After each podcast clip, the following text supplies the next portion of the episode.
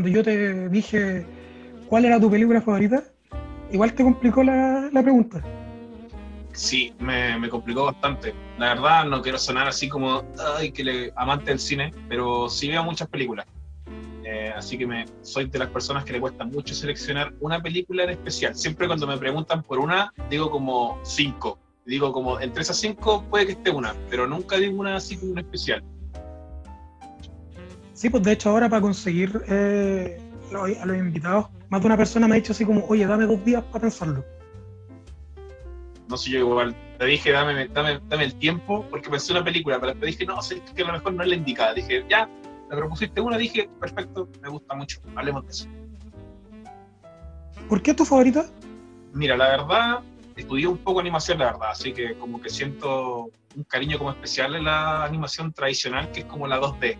Encuentro que esta, para los años que tiene, tiene como mucha alma, tiene mucho que la verdad me gusta hasta el día de hoy. ¿De qué se trata? Si podría explicársela a alguien que no, no ha visto nunca la película, no ha visto un tráiler, no ha visto ni el póster.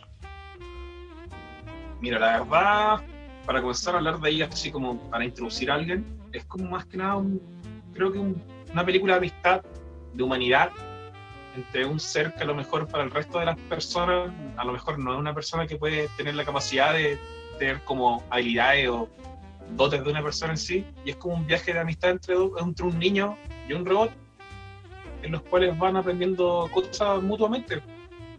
Claro, la película trata de este niño de nueve años, de muy pocos amigos. De hecho, no se le conoce uno de su edad, al menos en la película. Se ve como que es abusado en el colegio, incluso, como especie de bullying, por ser un poco más diferente al resto. Repleto de gente que no lo comprende, la verdad. Era un incomprendido. Joder, era un incomprendido. él logra encontrar un amigo en un robot gigante extraterrestre a quien encuentra en el bosque un día en la noche, mientras su mamá trabajaba, y que logra y que logra enseñar cómo hablar, cómo expresarse y entender cosas que, le decía. Claro, o sea, el, el robot llega y Hogarth tiene problemas para comunicarse con él, cosa que él le va, entre comillas, enseñando a hablar, comunicarse, lo va enseñando a ser como más humano, por así decirlo, porque ni el robot sabe incluso qué es él. Es como, durante toda la película, es como una búsqueda de quién es realmente.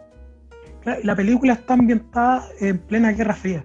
La verdad, la, película como que transcurre en el año 1957, que es como justo la, por así decirlo, el inicio de todo lo que es la, el terror nuclear y lo que es como la Guerra Fría que estaba prácticamente en todos lados en ese tiempo. Eh, incluso en la película cuando comienza se ve el primer satélite ruso, que es el Sputnik, que no me, si me equivoco se llama, que es el primero que mandan los rusos. Y sale en órbita, entonces claramente, y sale el símbolo de la de la Unión ahí Socialista, entonces como que deja claro que te, te comenzáis en un periodo donde es como muy de conflicto, entonces, y te muestran todo el conflicto durante gran parte de la película incluso, porque en la parte cuando Hogarth está en un colegio, le están pasando un documental eh, de lo que es como la cómo nos va a salvar el mundo la, la bomba atómica o la raya y todo lo que tiene que ver con, con, el tema nuclear, como que poco menos la, la fuerza nuclear nos va a salvar de cualquier mal que venga de aquí al futuro. Y de hecho ahí viene el, el principal conflicto de la película, porque no es simplemente un niño que se hace amigo de un robot. Llega el gobierno y el gobierno americano dice, si no nos pertenece a nosotros hay que eliminarlo. Claro, es enemigo. lo que no podemos controlar hay que bombardearlo de alguna forma. La película te muestra cómo Hogarth se encuentra con un agente. La verdad es un personaje que apenas se te propone o te muestra, es un personaje que te cae mal enseguida. Porque es un personaje que lo veis que es como arribista y el loco todo lo que trata de hacer, en el sentido de todo lo malo, es para él seguir avanzando dentro de su carrera militar posiblemente. Entonces, como un personaje muy eh, individualista, por así decirlo, e incluso todo eso malo. Entonces, apenas te lo presentan, te cae mal enseguida y sabéis tú que es el malo. no lo dejan claro, pero me acuerdo que una parte de la película como que lo, lo, están como amenazando que si todo resulta ser mentira, Onda va a terminar lavando baños y el loco nunca va a querer hacer eso, sino que el loco quiere ser un gran cargo, por así decirlo, como dentro de la, de la CIA creo que era.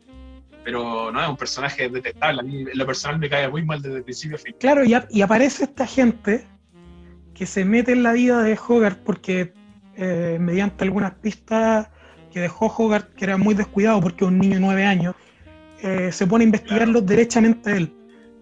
Hogarth tiene alguien investigándolo y no sabe cómo afrontar las cosas porque es un niño. De hecho, hay un, hay un momento en que este personaje amenaza a Hogarth diciéndole: No me decís lo que quiero escuchar y yo te separo de tu mamá y no la volví a ver nunca en la vida.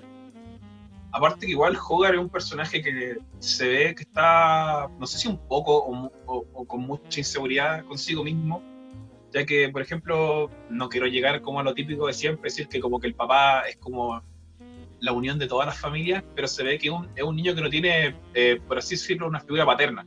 El único indicio que dan del papá de Hogarth es en una escena, se ve como arriba de un velador una foto de un piloto y la gente se dice que dicen que supuestamente es el papá, pero no se sabe nada más de él. Entonces Hogarth se ve un se ve un niño que está solo, más que nada porque la mamá trabaja como grandes turnos en la cafetería donde trabaja para mantener a este niño. Y la verdad se un niño que está solo. Claro, de hecho, una de las cosas que yo encontré eh, muy, las que me fijé mucho al ver la película, fue que en la segunda escena de la película te muestran la presentación, una escena en la cafetería donde trabaja la mamá de Hogarth. Y esa escena es una de las mejores escenas introductorias que te pone una película, porque de partida te muestra al personaje principal constantemente andaba buscando mascotas, lo cual hablaba mucho de que necesitaba esa compañía, necesitaba buscar esa compañía.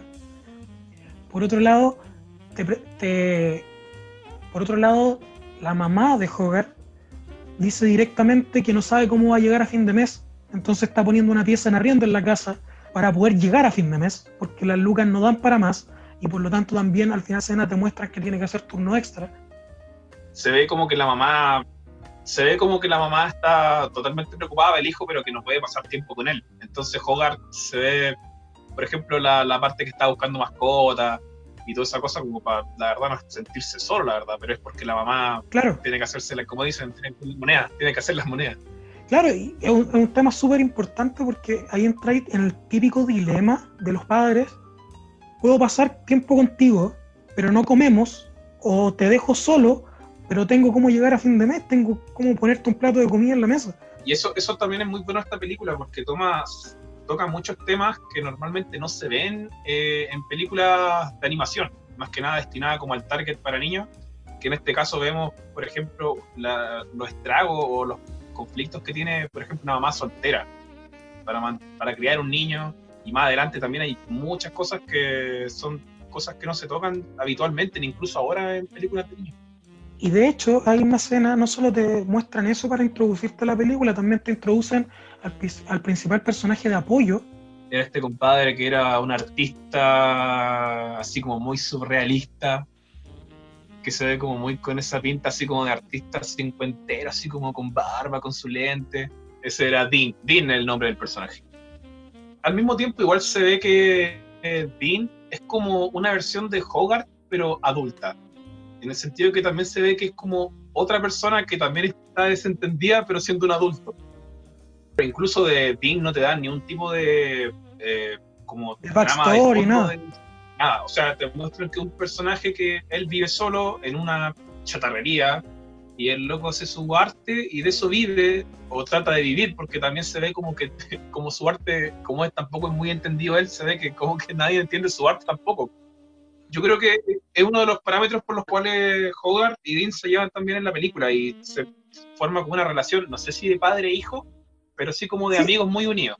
Como el hermano mayor que lo, acompañaba en su aventura pero cuidándolo. No te sientes, claro, no te, no te, representa nunca como que lo ve como el papá, porque la verdad como que Hogarth no se ve como que necesitaba tanto un papá, sino que era como más de verdad un amigo. Eso es lo que estaba buscando Hogarth. Claro, claro, la historia te muestra que no solo encuentra a este gigante de hierro, sino que también conoce a este personaje que, como te digo, es la principal, el, el principal apoyo para el protagonista. Incluso diría que apoyo moral, porque es como que tiene el apoyo moral de Hogarth y Hogarth es el apoyo moral de el joven de aquí, el gigante de acero también.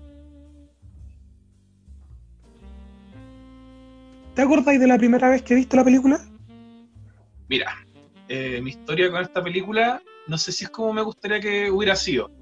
Eh, pero en parte como que después lo pienso y creo que sí. No la vi cuando salió en el cine, porque esta película tuvo una pésima campaña de marketing, que fue horrible. O sea, costaba 70 millones creo la producción. Sí, y salió 31, 31,5, una cosa así. Se fue, no, se en la mitad de lo que se costó.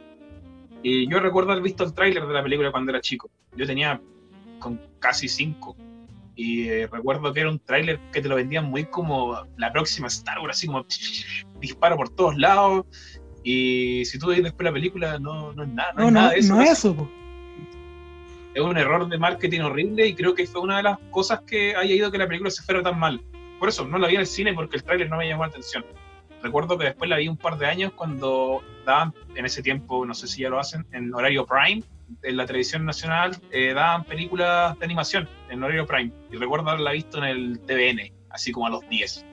¿Sabes que mi primer recuerdo con la película también fue en el TVN? la verdad, casi todas las personas que me han dicho me dicen, oh, yo también la vi en el canal 7. Y yo me acuerdo que la vi ahí. Pero a lo que voy yo es que creo que la vi en un buen momento.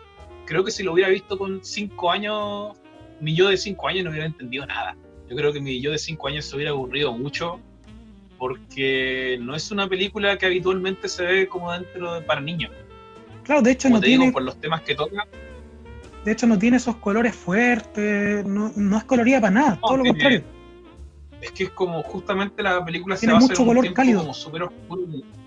Claro, de la historia, entonces como que todo se ve reflejado como lúgubre, el pueblo así como muy oscuro, la gente como muy en, en la nada. Como te digo, es una película que es muy marcada por el tiempo en la cual se basa o en la que se basa la historia, que es como en los 50. Pero cuando yo la vi ya a los 10 años, logré entender gran parte de, lo, de la película y ahí quedé fascinado, la verdad, se volvió automáticamente como mi película de animación como favorita hasta el día de hoy. De hecho, cuando te ofrecí participar acá, se te juntaba con otra, también del mismo director, para elegirla como la favorita. La persona que está detrás de toda esta película es Brad Beard, que él tuvo hartos cargos dentro de muchos proyectos que la, verdad era un nombre que no es tan oído hasta creo que el Gigante Acero. Él estuvo encargado de consultor ejecutivo en Los Simpsons y en, en series como Los Reyes de la Colina, pero siempre como con un nombre muy bajo perfil. Y la oportunidad que tuvo para salir así como de verdad a la luz y hacer un proyecto bueno fue el Gigante Acero. A nivel de comercio la película no vendió nada, pero a nivel de crítica eh, fue muy bien y a los críticos les fue, pero onda la dieron el, el visto bueno. Y creo que incluso ganó un premio por eh, guion en ese año, que, fue el año que salió. Porque la película, como te digo, a nivel de crítica fue muy buena, pero ah, de audiencia y todo eso de ganancia fue un asco. ¿Y esa otra película del director que te, que te complicaba tirarla como favorito? Los Increíbles. Increíbles, Los Increíbles, Increíbles. La hizo la misma persona el año 2004 y también una de mis películas de animación favoritas. Pero si tuviera que hacer como un tipo de balanza, creo que no, Gigante Acero mejor. Siento que igual en Los Increíbles se tocan temas geniales a mi, a mi, a mi, a mi gusto, pero encuentro que no, por lejos los gigantes cuando uno tiene unos favoritos, eh, el libro favorito, la película favorita, la serie favorita, uno suele mirar el comentario, me encantaría poder verla por primera vez de nuevo, encantarme por primera vez. ¿Te pasa eso o sentís que no cambiaría la, la forma en que la conociste? No, mira, yo, la verdad, las películas que me suelen gustar mucho, eh, tengo como una misión personal de verlas por lo menos una vez al año. Y yo con esta película no la había visto en todo este periodo. Y cuando me dijiste que íbamos a hacer el capítulo de esto, eh, la volví a ver. Y yo creo que de tener un año de diferencia de cada vez que la veo, eh, me permite sentir de verdad casi lo mismo cada vez que la veo. Y creo que por eso también una de las películas que más me gusta, porque hay otras películas que yo las vuelvo a ver y es como, eh, no es tan bacán como pensé que era. Pero con esta me pasa todo al contrario, como que cada vez le encuentro cosas que más voy rescatando. ¿Le cambiaría algo? Por más que sea tu favorita, a veces hay cosas en que uno diría, mira, yo esta cosa lo hubiera hecho de tal manera. Eh, a lo mejor darle un poco más de trasfondo al origen de donde viene el gigante, pero creo que en parte, si explicaran tanto, se perdería la magia del camino, por así decirlo, como humano y espiritual que tiene el robot durante la película. Así que es como algo que cambiaría, pero después me digo así como, ah, si lo pusieran a lo mejor no sería lo mismo. La verdad, allí hay un origen de la, del, robot, por así decirlo. Eh, pero viene en un contenido adicional de la película, así que no sé si sería como, por así decirlo, canon o está eliminado o no. Pero se supone que es como una... se supone que son como una raza alienígena que son como tipo, por así decirlo, una comparación ñoña, tipo Saiyajin, como que los mandan a conquistar planetas. Y en la escena eliminada se ve un ejército de muchos gigantes de acero, ¿cachai? Destruyendo una galaxia como un, planeta completo. De hecho, la película del 2015, cuando sale Blu-ray, si no me equivoco, sale una versión extendida. Claro, no la, tiene dos escenas extra. La verdad son como más o menos como tres minutos más, si no es tanto. Como para profundizar como una relación como amorosa que se puede crear y, entre comillas, el, como los flashbacks del pasado del gigante acero. Que se supone que es que esto la verdad como que ya entraría más como en la teoría más que en la película, porque no se, no se ha confirmado, pero tampoco se ha negado. Dicen que, por ejemplo, el, el este chichón que se le ve al, al gigante acero se le hace cuando cae a la tierra y que eso hace que el personaje no recuerde más que nada su origen y tenga como este que comience como desde cero y se vuelva como literalmente un niño que no sabe nada. Pero eso más que nada como ya entraría como claro, iba a ser la comparación con Goku como Goku que se pegaba en la cabeza y, por eso no destruía la Tierra.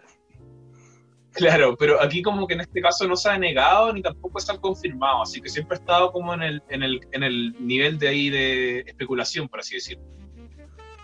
Claro, de hecho, cuando pensaba en cosas que se le podrían cambiar a la película, se me vino a la mente algo que, que en realidad no, no, aportaría nada, pero creo que se, se, podría hacer, que la película hasta cierto punto es media temporal te la quieren mostrar plena Guerra Fría. El gobierno de Estados Unidos no quiere que nadie más tenga eh, alguna fuente de poder más que sean ellos. Si no es su poder, entonces no es de nadie. Y el gobierno metido en todo, y te lo muestran muy de la época, pero la verdad es que hasta cierto punto eso sigue pasando y no estamos en la Guerra Fría. Claro, estamos en una sociedad que es muy destructiva, por así decirlo. Y esta película lo refleja muy bien, ya que muestra como una, un efecto, pero un militarismo sin sentido que llega casi absurdo. O sea, por una leve información que se dio de que podía haber algo que hiciera como menos al gobierno de los Estados Unidos, mandan como una legión de soldados a ver el tema. Y onda no estaba confirmado nada, pero es como, ah, manden, manden fuerzas militares. Claro, y uno, y uno lo ve muy de la época, pero en realidad pleno 2020 se puede dar igual. De hecho, hasta cierto punto, uno de los de las muestras de la época en la que está desarrollada llega a ser incluso el hecho de que Hogarth, el protagonista, repetimos, un niño de 9 años, tenía plena libertad para juntarse con adultos. Que eso igual, eso igual llama la atención porque la mamá de Hogarth sin que te la muestren nunca como una mamá descuidada ni nada. De hecho, es muy preocupada por el, por el niño. De igual manera, no le parece raro que el niño se esté juntando con un adulto en una chatarrería. De hecho, la primera vez que muestran a Hogarth yendo para allá, este personaje del, del artista conceptual, simplemente le abre la puerta y le dice así como, ya, ¿te queréis tomar algo? Y esas son cosas que ahora no se podrían hacer. es, es, como, entre comillas, lo que podría cambiar como respecto como a, los tiempos de los 50 y a lo de ahora. Pero, claro, o sea, es como, oye, ¿qué, ah, ya, ¿vaya a tomar leche? ¿Te sirvo leche o te sirvo, tengo leche para que si queréis tomar? ¿Cachai? Entra nomás, pasa. Claro, de hecho, hay una escena que la mamá que estaba recién conociendo, no conocía para nada a este agente que viene a investigar a Hogarth, le, dice al niño así como, allá anda a presentar, anda a mostrar el pueblo. Este personaje llega así como con la misión de querer descifrar de verdad, porque ya se estaba especulando y hay muchas pistas de que, claro, había una amenaza que era gigante, porque había, por ejemplo, eh, vías de tren que había roto o árboles que ya estaba rompiendo ya por la magnitud de la cosa y este personaje como que trataba así como locamente de generar una relación con Hogar, cosa de que Hogar le diera como información de dónde estaba este, como este mono. Entonces, es como, eh, eh, esa parte encuentro que es muy graciosa cuando lo lleva al pueblo, cuando lo lleva a la cafetería. no, es, gracioso. Y jugar laxante. Claro, el chocolate, no, no toma mi milkshake nuevo con laxante, o sea, con chocolate no sé cuánto decía. Y era, no, es, buena, esa parte muy, muy graciosa como mencionabas tú, el antagonista es un muy buen antagonista para la película y en algunas escenas es incluso aterrador. Y, considerando que son escenas con un niño de nueve años, es tan aterrador como en una película de terror, un slasher, eh, el niño de nueve años está corriendo un asesino con un cuchillo.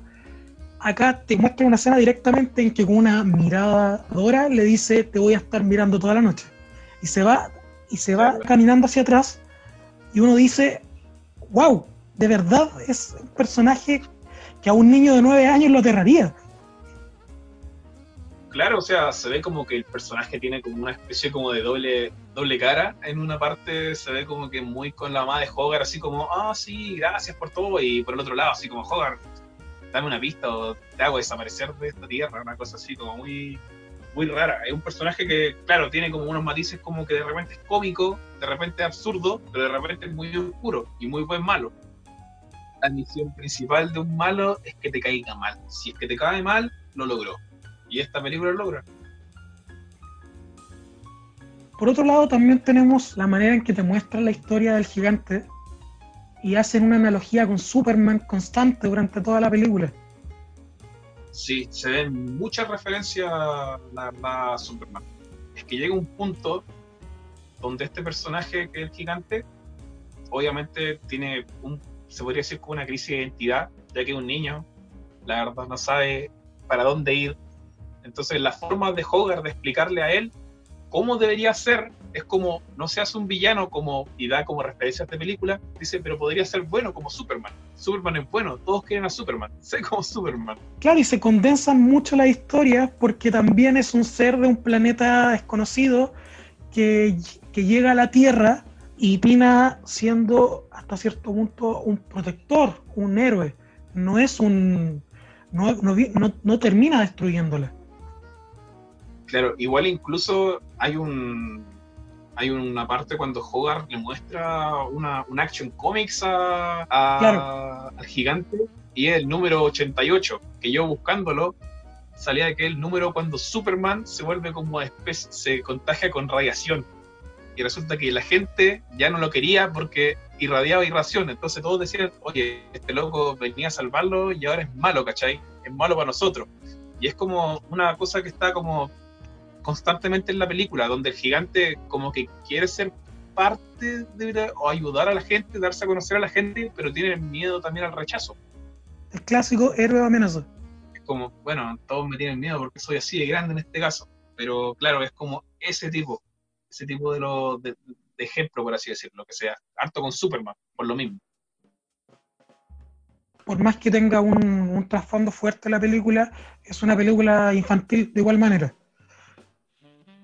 tú ya como adulto, ¿qué sientes que la película le puede dejar a las nuevas generaciones? A ese niño de, tú la viste a los 10 años, a ese niño de 10 años que la ve ahora.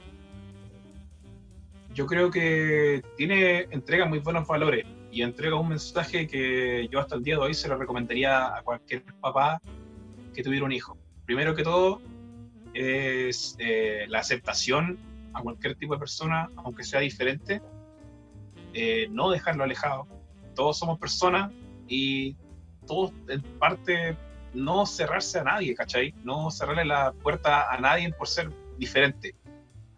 Eh, esta es una de las cosas que rescato de la película. Y el segundo mensaje que rescato mucho es una escena en particular de la película, que es cuando eh, están viendo una especie de alce o de nado, no recuerdo qué tipo de animal era. Y resulta que, como todos saben, eh, estos gringos pueden andar con arma en todos lados, así que disparan a este alce y ahí es cuando Hogarth tiene que explicarle literalmente a un robot que es como un niño la muerte.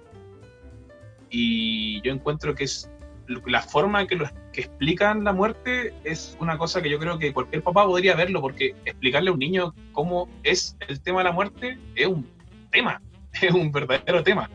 Y encuentro que la forma que lo lleva esta película es muy buena. Claro, y no solo te. No solo le explica lo que es la muerte, le explica también a un robot ultra armado que las armas matan, que no son un juguete. Es más, eh, Hogarth dice: matar es malo, pero morir no es malo.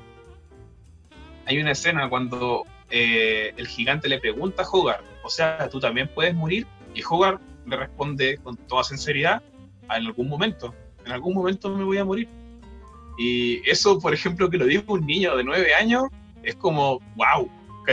Aunque sea una película de mono, es como, wow, que te diga, voy a morir en algún momento. Pero ahí es cuando menciona eh, una analogía que es súper, la encuentro súper bonita, que es cuando pregunta, cuando dice que las personas, lo, se lo había dicho la mamá, que es que las personas no mueren, sino que lo que termina eh, quedando como de una persona es el alma. Y como que esa, el alma de una persona como que nunca se va a olvidar. Y encuentro que eso es como una forma de verlo súper bueno. Dicen, las almas nunca mueren, que perduran por siempre. Eso es lo que le dice jugar al gigante. Y la verdad es como algo que siempre se me queda como grabado, porque es como un mensaje, lo encuentro como súper bonito. Y que es un mensaje que, que puede comprender un niño de nueve años. Súper fácilmente, o sea, es como un mensaje como súper, eh, no sé si fuerte, pero como sí súper realista de una cosa que evidentemente nos va a pasar a todos en algún momento. Y encuentro que es como súper, lo toman de una, de una forma que es como tan fácil explicárselo a un niño, porque para unos papás de verdad es una tarea completamente larga de explicarle a un niño cómo el tema de la muerte. para ir finalizando, ¿algunas últimas palabras que tengáis sobre la película?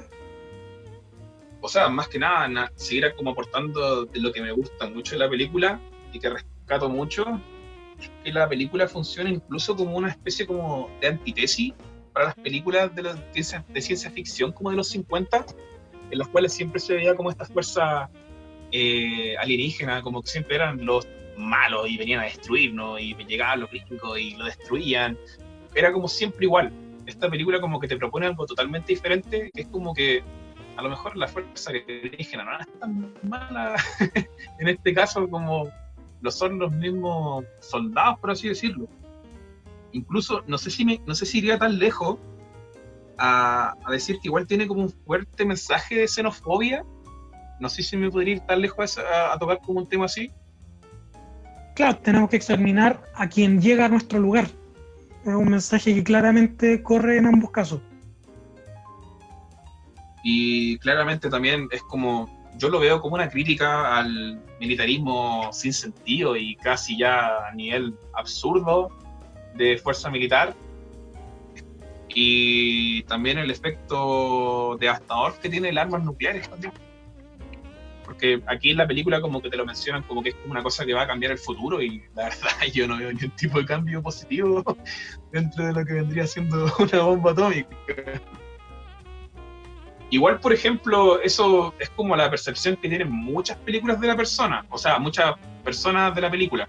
Pero igual el director, por ejemplo, salió a hablar que la idea de él no era como mostrar eh, este tipo de xenofobia o más que nada hablar de, de, las fuerzas militares de esa forma, sino que su forma de lo que él había propuesto, la verdad, era como explorar, explorar la naturaleza destructiva dentro de, todos.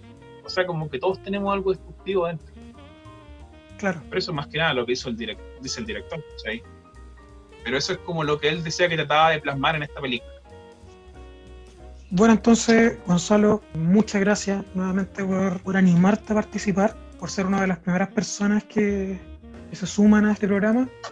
Siempre quise participar de alguna forma contigo, ya que nos conocemos hace bastante tiempo. Así que bacán la instancia de estar acá y poder hablar de una película que en lo personal me gusta mucho. Y claro, yo igual agradezco harto la invitación. La verdad, cuando entra a hablar de, cine, siempre voy a, a dar el visto bueno y voy a estar ahí.